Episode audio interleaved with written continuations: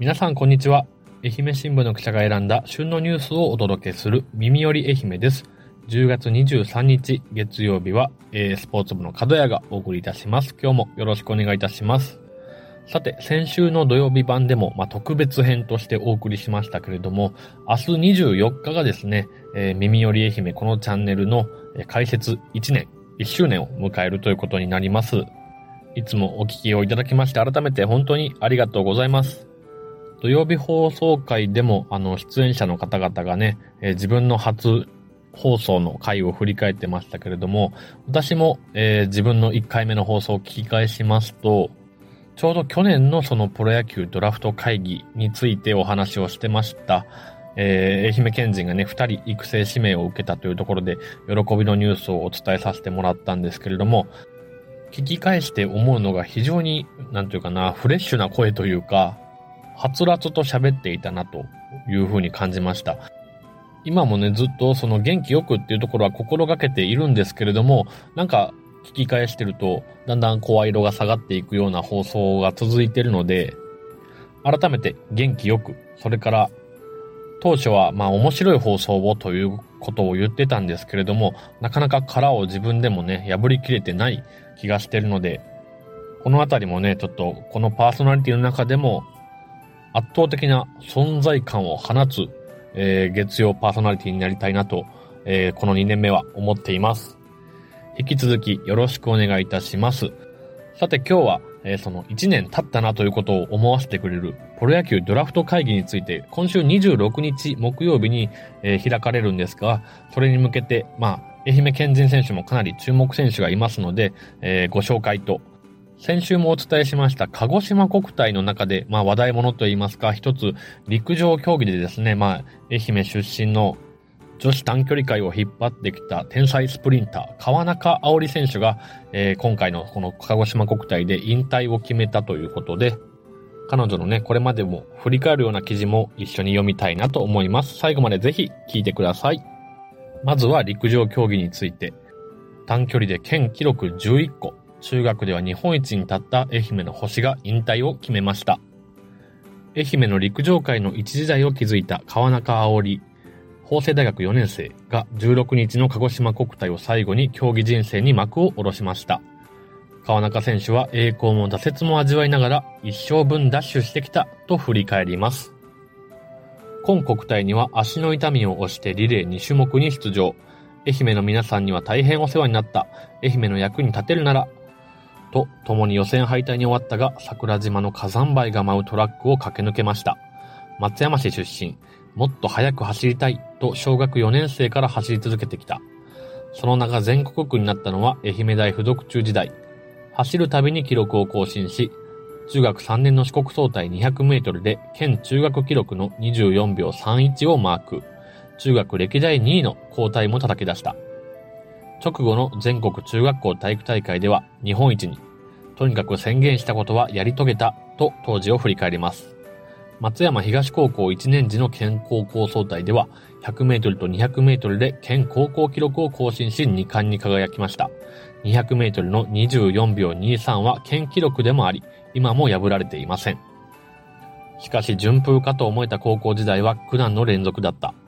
高校2年の秋、アンダー18日本選手権でライバルたちが自己記録を更新する中、自分だけが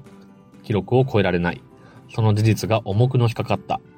さらに3年生になる直前、くるぶしに痛みが走った。インターハイに出場はしたが結果を出せず、強豪大学からは一つも声がかかりませんでした。怪我さえ治れば走れる。陸上を続けられる環境を求め、法政大学に入学。えー、リレーに目覚めました。今月、東京国立競技場で開かれたリレーフェスティバルの1600メートルリレーでは3位になり、念願の表彰台に、法政大女子陸上部の基盤を作り上げました。まだまだ伸びしろはあるし、県内陸上関係者からは引き止める声もあった。しかし体が悲鳴を上げ、今の原動力でもあるリレーは社会人チームがありません。私自身、たくさん悩んで悔しい思いをしてきた。陸上は個人種目だけど、仲間や周囲の存在があってこそ。もし悩んでいる子がいるのであれば、支えてくれている人たちの応援を胸に最後までやりきってほしい、と振り返り語ります。愛媛代表として鹿児島でのラストランを終え、周囲や環境に恵まれて本当にありがたかった。やりきったし楽しかったです。爽やかな笑顔を称えて感謝を述べた。その方には大粒の涙が止めどなく伝っていた。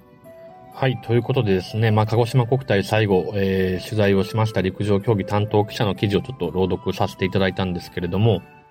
まずは本当にお疲れ様という気持ちと、えー、まあ一、時代が終わったなというような、そんな気持ちでこのニュースに触れました。私は彼女が中学時代に、えー、一度取材をしたことがありまして、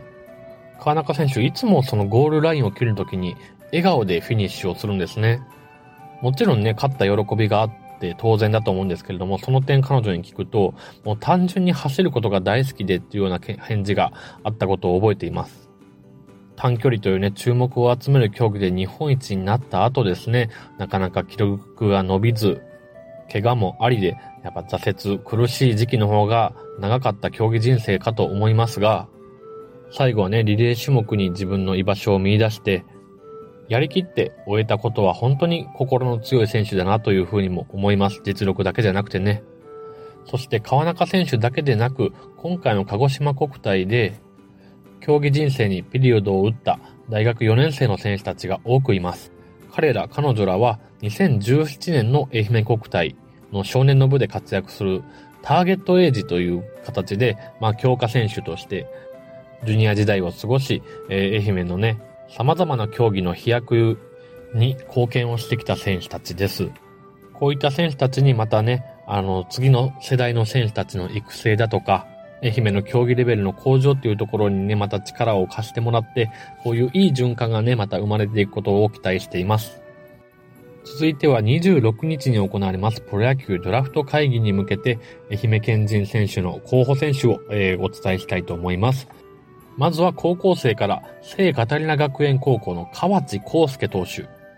河内投手は今年の夏エースとしてね、マウンドに立って愛媛県大会ベスト4の原動力になった投手です。最速ストレートは150キロ、スライダーやカーブ、フォークも操って、まあ、コントロールも抜群のピッチャーでした。彼のすごいところは、3年の春の大会では最速は141キロだったんですけれども、そこから3ヶ月、4ヶ月で夏の大会に150キロをマークするピッチングを見せて、とんでもない伸びしろを見せた選手です。またね、夏の大会以降もかなりコンディションを上げているようで、プロ、えー、全球団が視察に訪れているということです。今回指名があれば、聖カタリナ学園高校としては初のプロ野球選手になります。河内投手と並んで最注目なのが、えー、大阪商業大学の高太一投手。高投手は新居浜市の出身で、中学時代は今治中央ボーイズでプレー。その後、広島の広陵高校に進んで、えー、今、大正大の4年生となっています。高校時代は、まあ、3年生の春に選抜甲子園に出てるんですけれども、その時は控え投手ということで、えー、少ししか甲子園でも登板のなかったピッチャーだったんですけれども、大学に入って球速を大きく伸ばし、2年生の秋には、えー、頭角を現して、ストレートの最速は151キロ、その他変化球、スライダー、カーブ、チェンジアップ、フォークと多彩な、えー、球を操る左投げの投手です。これまで全国大会でも高騰を続けていますし、この秋の関西六大学野球のリーグでも優勝に貢献してね、プロへのアピールも十分できているのではないでしょうか。3人目は社会人野球から、えー、新田高校の卒業で黒川隆明選手です。内野手の選手でして、新田高校では1年からベンチ入りをしました。2年生の夏に、えー、県大会で準優勝。卒業後はアジア大学に進んで1年春からベンチ入り。4年生の春、秋は、えー、共に規定打席に到達するほど、えー、レギュラーに固定されていました。社会人に入った、えー、去年ですね、セガサミーでは3番サードでレギュラーをつかみ、去年の都市対抗野球では若獅子賞を受賞しています。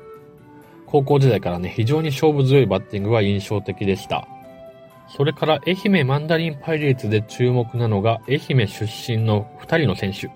まずは内野手の宇都宮木更選手、松山工業高校出身の1年目です。今シーズン後期からレギュラーに固定され、最大の持ち味である俊足、足を武器にプロにアピールをしています。打ってから一塁までの到達は4秒を切ります。お父様が愛媛マンダリンパイレーツの初代メンバーということで、二世独立リーガーとしても、まあ、注目を浴びてきたんですけれども、1年前ね、松山工業高校時代はそこまで注目された選手じゃなかったんですけれども、一気にこのスターロードを駆け上がろうとしています。もう一人が今治市出身で済美高校を卒業して3年目の矢野泰次郎保守。持ち味は何と言っても肩で、二塁送球1.8秒台の強肩です。これまで肩や肘の怪我もあって、まあ、ベンチを外れることもあるなどの苦労人でしたが、今シーズンは昨年あのプロ入りした上皇選手の、まあ、後を埋める大活躍をしています。その他にも150キロを超える投手が何人もいますし、2年連続のね、愛媛マンダリンパイレーツからのプロ入りというところが期待されています。他にも高校大学からプロ志望届を出している県人選手がいます。26日楽しみに待ちましょう。エンディングです。今日は土曜日会に出演した東京支社のターンちゃんからですね、